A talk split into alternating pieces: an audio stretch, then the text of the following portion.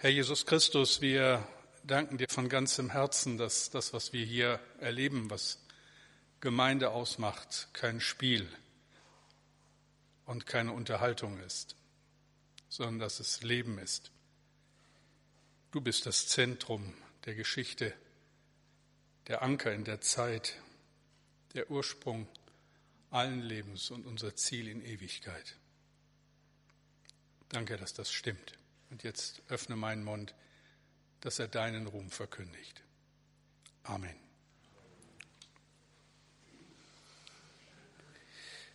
Ich lese euch noch einmal, was in einem Dossier in der Welt vor einiger Zeit zu lesen war. Zitat, wenn die Leute in die Kirche gehen, dann scheint es den meisten wichtig zu sein, einen ernsten Blick auf ihr Leben zu richten, was daran wegen äußerer Umstände und eigenen Versagens schlecht ist. Es gibt ein Bedürfnis nach Prüfung, Selbstprüfung und Selbsterkenntnis. Das größte Versprechen ist doch, aufrecht vor Gottes Gericht zu treten und sein Auge als Würdigendes auf sich ruhen zu lassen. Unendlich ist dieses Auge sowohl in seiner Gnade als auch darin, dass wir ihm nicht ausweichen können. Das stand in der Welt, nicht in der Gemeinde konkret. Wir feiern an diesem Tag, am Karfreitag, Gottesdienst und erinnern uns an einen Tag, der die Welt verändert hat. Ein für allemal. Seitdem ist nichts mehr so wie vorher. Wir erinnern uns an den Tag, wo die Tür geöffnet wurde zum Gefängnis, in dem wir uns alle befanden. Wir erinnern uns daran, dass er, das Lamm Gottes, für unsere Sünde gestorben ist und dass Vergebung möglich ist. Wir erinnern an das Kreuz, wir erinnern an den Mann am Kreuz. Es war in der vorletzten Woche. Der neue Papst Franziskus I hält seine erste kurze Predigt und alle Welt horcht auf, ich auch. Ich höre und meine nicht recht zu hören. Ich höre und denke, wenn er das ernst meint, dann gibt's noch Hoffnung. Was hat er gesagt? Zitat. Wenn wir ohne das Kreuz gehen, wenn wir ohne das Kreuz aufbauen und Christus ohne Kreuz bekennen, sind wir nicht Jünger des Herrn. Wir sind weltlich, wir sind Bischöfe, Priester, Kardinäle, Päpste, aber nicht Jünger des Herrn. Ich möchte, dass nach diesen Tagen der Gnade wir alle den Mut haben, wirklich den Mut, in der Gegenwart des Herrn zu gehen mit dem Kreuz des Herrn, die Kirche aufzubauen auf dem Blut des Herrn, das er am Kreuz vergossen hat, und den einzigen Ruhm zu bekennen, Christus, den Gekreuzigten. Und so wird die Kirche voranschreiten. Zitat Ende. Deshalb haben die Väter gesungen, sein Kreuz bedeckt meine Schuld, sein Blut macht hell mich und rein. Deshalb sagt Gott durch den Propheten Jesaja, wenn eure Sünde auch blutrot ist, soll sie doch schneeweiß werden. Und wenn sie rot ist wie Scharlach, soll sie doch wie Wolle werden. Deshalb bekennt der Apostel Paulus, denn ich hielt es für richtig, unter euch nichts zu wissen als allein Christus, den Gekreuzigten. Nach dem Johannesevangelium lautet das letzte Wort Jesu am Kreuz, Johannes 19, Vers 30, es ist vollbracht. Im Griechischen steht hier das Wort Tetelestai, das auf eine andere Situation kurz vor Karfreitag hinweist. Es ist der Abend, wo Jesus sein letztes Mal das Passa mit seinen Jüngern feiert. Aber vorher nimmt er die Schüssel und wäscht seinen Jüngern die Füße. Er ist der Gott, der gekommen ist, um uns zu dienen. Und er dient mit letzter Konsequenz. Schlussendlich kostet es ihn das Leben, damit wir leben können. Er gibt sein Leben und er ist der Ursprung allen Lebens. Wie dieser Bericht in Johannes 13 eingeleitet, hört selbst, Johannes 13, Vers 1. Vor dem Passafest aber erkannte Jesus, dass seine Stunde gekommen war, dass er aus dieser Welt ginge zum Vater Und wie er die Seinen geliebt hatte, die in der Welt waren, so liebte er sie bis ans Ende. So liebt er sie bis ans Ende. Hier steht das gleiche Wort wie in den letzten Worten Jesu am Kreuz. Bis ans Ende. Telos. Es ist vollbracht. Jesus geht bis an die Grenze und über die Grenze hinaus, um seine Menschen zu retten.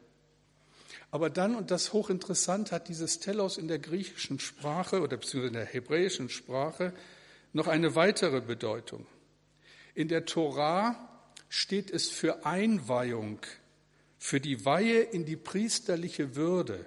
Das heißt, hier übereignet sich jemand vollständig und ganz an Gott. Das ist ja im letzten die Bestimmung eines Priesters, eines Pastors dass er bewusst auf eine weltliche Karriere verzichtet und sagt, mein Leben gehört diesem Gott und ich will ihm ganz und gar dienen. Das Kreuz leuchtet auf, weil hier etwas passiert, was wir gar nicht genug schätzen können, etwas von kosmischer Bedeutung. Alle Kulte, alle Opfer des Alten Testaments sind Geschichte. Ein einziges Opfer schafft die Versöhnung. Es ist der Sohn Gottes, der die Seinen bis zum Ende liebt. Es ist Jesus, der am Kreuz zum Himmel hin ausruft, es ist vollbracht. Es ist Jesus Christus, der hohe Priester, der ein vollständiges Opfer für unsere Sünden bringt. Ihr Lieben, das gibt uns das Leben zurück und nichts anderes. Das gibt uns die Würde zurück. Er ist der Ursprung allen Lebens. Und wir müssen fragen, was hat es ihn gekostet? Der Apostel Paulus schreibt in 1. Korinther 7, Vers 23, Christus hat einen hohen Preis für euch bezahlt. Ihr gehört allein ihm. Werdet also nicht mehr von Menschen abhängig. Das ist das Erste, ein erster Punkt, und wir sollten es niemals vergessen. Christus hat einen hohen Preis für uns bezahlt. In der Luther-Übersetzung, die sicherlich vielen von euch ein wenig vertrauter ist, steht, Ihr seid teuer erkauft, darum werdet nicht der Menschen Knechte. Ein hoher Preis, teuer erkauft. Was ist unser Preis? Was macht uns denn so wertvoll? Oder anders, ganz persönlich gefragt, was macht dich denn so wertvoll? Da müssen wir fast 2000 Jahre zurückgehen vor den Toren der Stadt Jerusalem findet eine Hinrichtung statt und zwischen zwei Verbrechern kreuzigen sie einen Mann, der nachweislich unschuldig ist.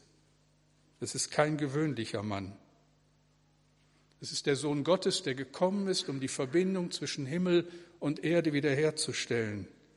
Er stirbt am Kreuz, damit wir nicht sterben müssen.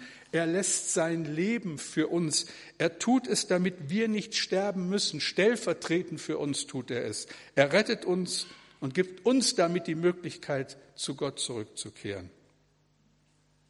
Teuer erkauft? Oh ja, Christus hat einen hohen Preis für uns bezahlt, den höchsten, den man sich denken kann. Er hat sein Leben für uns gelassen. Mehr geht nicht. Wie oft haben wir schon gehört, dass Gott uns liebt? Wenn du Mühe hast, das zu glauben, dann frag dich doch einfach mal, was bin ich Gott wert? So fragt ja die Ehefrau gern den Ehemann, wenn sie monatelang keine Blumen mehr geschenkt bekommen hat. Schatz, was bin ich dir eigentlich wert? Oder so fragt der frustrierte Angestellte seinen Chef, wenn die erhoffte Lohnerhöhung wieder mal ausgeblieben ist. Chef, was bin ich Ihnen eigentlich wert? Machen wir es doch mal ganz einfach, ganz niederschwellig. Fragen wir den Gott im Himmel, den Vater im Himmel, was bin ich dir wert? Seine Antwort lässt die ganze Schöpfung erzittern und mich auch. Mein Kind, du bist mir den gekreuzigten Christus wert. Meinen einzigen Sohn, habe ich für dich gegeben. Da muss ich schon fragen, reicht das? Wenn uns das nicht anrührt, dann rührt uns nichts mehr an. Und dann bist du hier auch falsch. Dann sind wir verlorene Leute. Aber wenn es dich berührt, wenn es etwas mit dir macht, dann werd mal ganz still und dann höre, was Gott dir sagen will. Jesaja 43, 1 und 4. Fürchte dich nicht, denn ich habe dich erlöst. Ich habe dich bei deinem Namen gerufen, du bist mein, weil du in meinen Augen so wertgeachtet und auch herrlich bist und weil ich dich lieb habe. Das spricht Gott dir zu. Jesus sagt, Johannes 16, Vers 27, denn er selbst, der Vater, hat euch lieb, weil ihr mich liebt und glaubt, dass ich von Gott ausgegangen bin. Er selbst, der Vater, hat euch lieb. Christus hat einen hohen Preis für euch bezahlt. Das ist bestimmt wahr und damit ist die Grundlage gelegt für das, was Gott uns an diesem besonderen Tag sagen will. Ein zweiter Punkt, teuer erkauft deshalb, werdet nicht der Menschen Knechte. Wenn wir so einen kritischen Blick auf unser eigenes Leben werfen, wenn wir mal ganz ehrlich sind, wie es über weite Strecken aussieht, dann stellen wir fest, wie abhängig wir sind von anderen Menschen. Durch ihr Lob oder durch ihren Tadel kontrollieren sie uns. Ihr Lob hebt unsere Stimmung, ihre Kritik und Ablehnung zieht uns nach unten. Manchmal scheint es so, als wenn wir unser ganzes Leben nur damit verbringen, Menschen zu gefallen und sie zu beschwichtigen.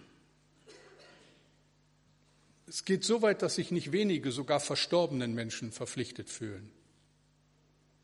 Wir hören auf andere, passen uns ihnen an, sehnen uns nach Liebe und haben Angst vor Spott und Ablehnung. Wir suchen Applaus und fürchten Kritik. Cool müssen wir wirken, die richtigen Klamotten tragen, angepasstes Verhalten zeigen. Vieles davon schadet uns, ja zerstört uns. Ich denke an die schrecklichen Auswirkungen von Verbitterung und Zorn. Da ist jemand an uns schuldig geworden. Wir sind verletzt, aber damit noch nicht genug. Der Schuldige hat alles vielleicht längst vergessen und kann gut schlafen. Nur uns beschäftigt die Sache immer noch und manchmal über Jahre und lässt uns nicht in Ruhe. Und so werden wir zu Gefangenen unserer eigenen bitteren Gedanken, abhängig in unseren Gefühlen von den Menschen, die uns Unrecht getan haben und längst nicht mehr dran denken. Und ihr Lieben, das ist ein Elend. Was meint ihr wohl, warum wir es in jedem Vater unser beten und vergib uns unsere Schuld, wie auch wir vergeben denen, die an uns schuldig geworden sind? Warum das so wichtig ist?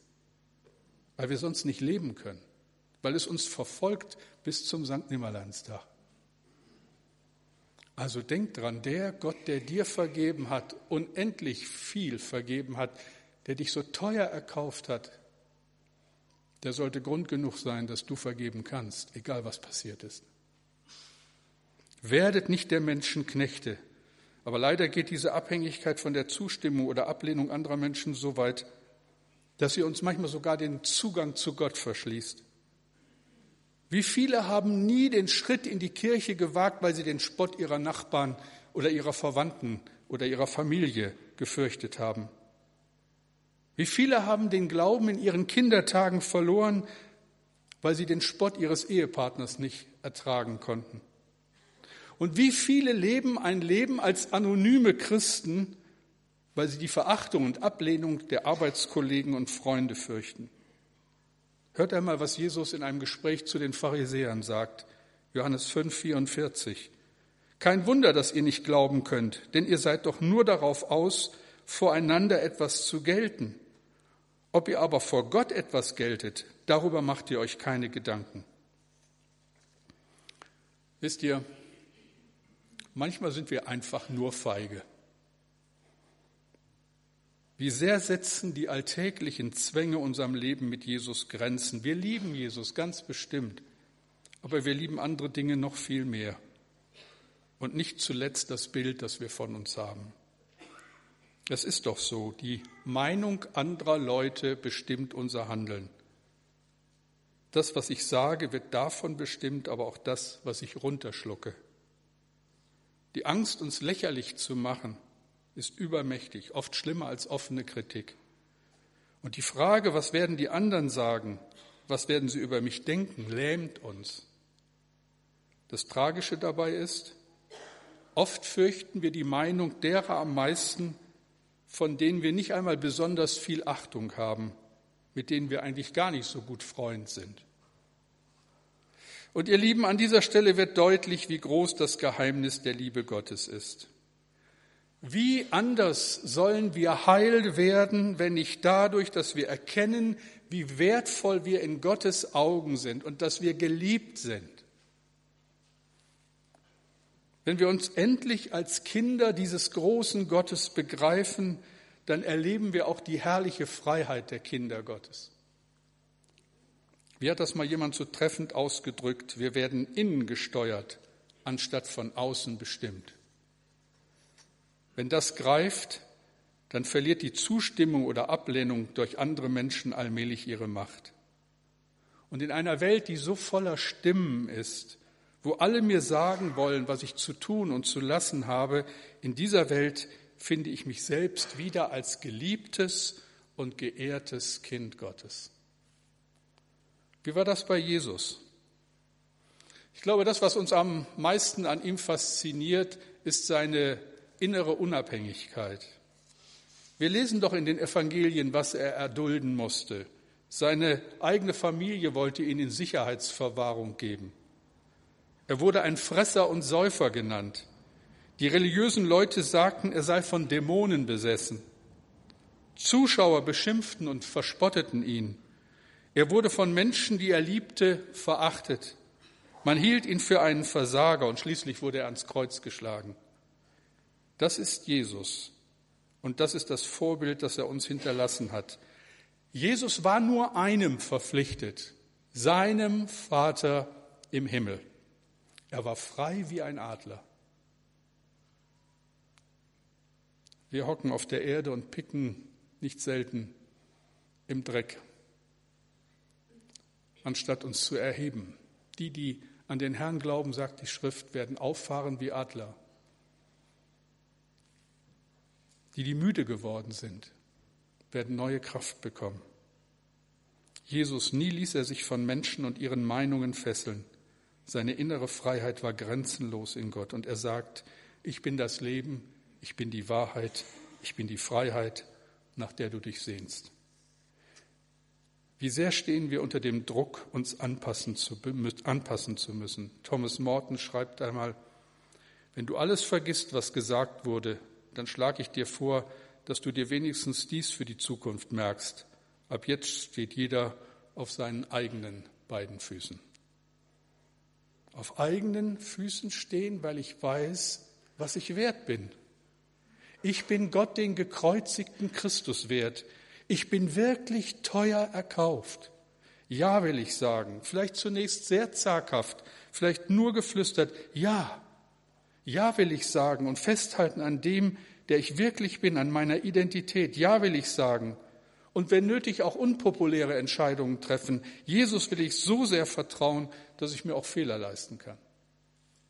Die Folge ist, weil wir um unseren Wert wissen, wollen wir ihn und unseren Auftrag nicht mehr verraten.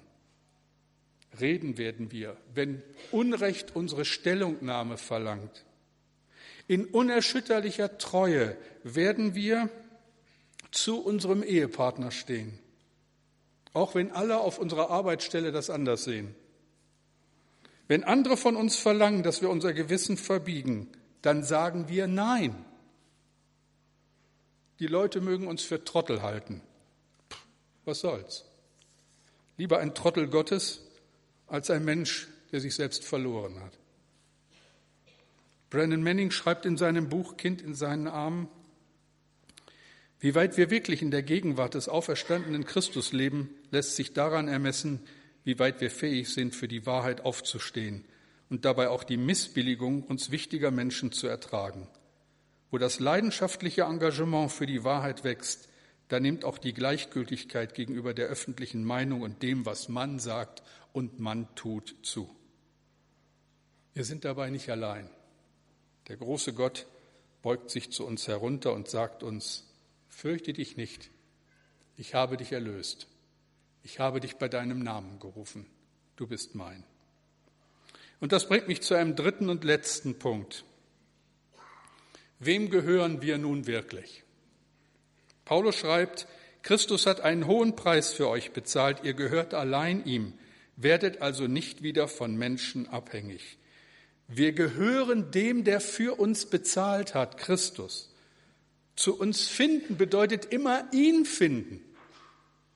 Zu uns finden bedeutet immer ihn finden. Unsere wahre Identität erkennen wir nur, wenn wir ihn gefunden haben, die Quelle des Lebens. Er ist der Ursprung allen Lebens und unser Ziel in Ewigkeit. Augustinus, einer der geistlichen Väter der frühen Kirche, hat das in einem bekannten Satz so ausgedrückt. Unser Herz ist unruhig in uns, o oh Gott, bis es ruht in dir. Ich habe schon in jungen Jahren die Biografie von John Newton gelesen. Grace Irwin hat sie geschrieben. Ist einer der eindrucksvollsten Bekehrungsgeschichten, die ich kenne. John Newton lebte im 18. Jahrhundert und wurde schon als junger Mann Sklavenhändler. Er organisierte den Transport von Afrikanern von Westindien und England. Er war ein Mensch ohne jedes Mitgefühl, ohne alle moralischen Bedenken. Und dann geschah das Unvorhergesehene in seinem Leben. Eines Tages geriet er mit seinem Schiff in einen Hurrikan. Das Schiff drohte zu sinken. In seiner Todesangst bekehrte er sich zu Gott. Und das war das Ende seiner Karriere als Sklavenhändler. Ihm wurde mit einem Schlag klar, so wie, so wie ich bisher gelebt habe, so kann und will ich nicht weiterleben. Und jetzt kommt das schier Unglaubliche. Er, der Sklavenhändler, studierte Theologie und wurde Pastor. 40 Jahre lang war er einer der berühmtesten Prediger in England. Der junge Wilberforce wurde von ihm maßgeblich geprägt. John Newton hatte eine Entscheidung getroffen, nachdem er erkannt hatte, wem er gehört. Ein wunderbares Lied stammt von ihm, das ihr alle kennt. Amazing Grace. Das Lied von der überwältigenden Gnade Gottes. Amazing Grace. Davon leben wir. Nicht der Menschen Knechte sein, sondern Jesus dienen, Gott lieben, uns auf ewig an ihm freuen. Das ist unsere Bestimmung. Ich liebe das Bekenntnis von Westminster, das habt ihr längst gemerkt, weil ich es ständig sage. Was ist die höchste Bestimmung des Menschen? Gott zu verherrlichen und sich auf ewig an ihm zu freuen. Ihr Lieben, das wird der Himmel sein und der nimmt hier und heute seinen Anfang. Die Liebe zu unserem Gott und die ewige Freude an ihm.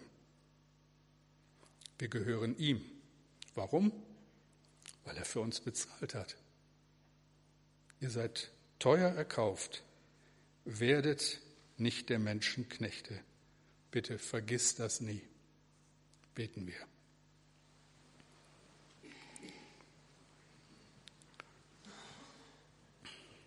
Und Herr, du siehst, dass wir über diesem Wunder, dem Wunder der Vergebung, sprachlos werden und es bleibt nur Anbetung. Das Staunen über deine unglaubliche Gnade. Das Staunen über den Weg, den du gefunden hast, damit wir klarkommen mit Schuld und mit Versagen mit alledem, was unser Leben so schwer machen kann. Danke, wir sind teuer erkauft, nicht der Menschen Knechte, sondern Kinder Gottes. Danke dafür. Amen.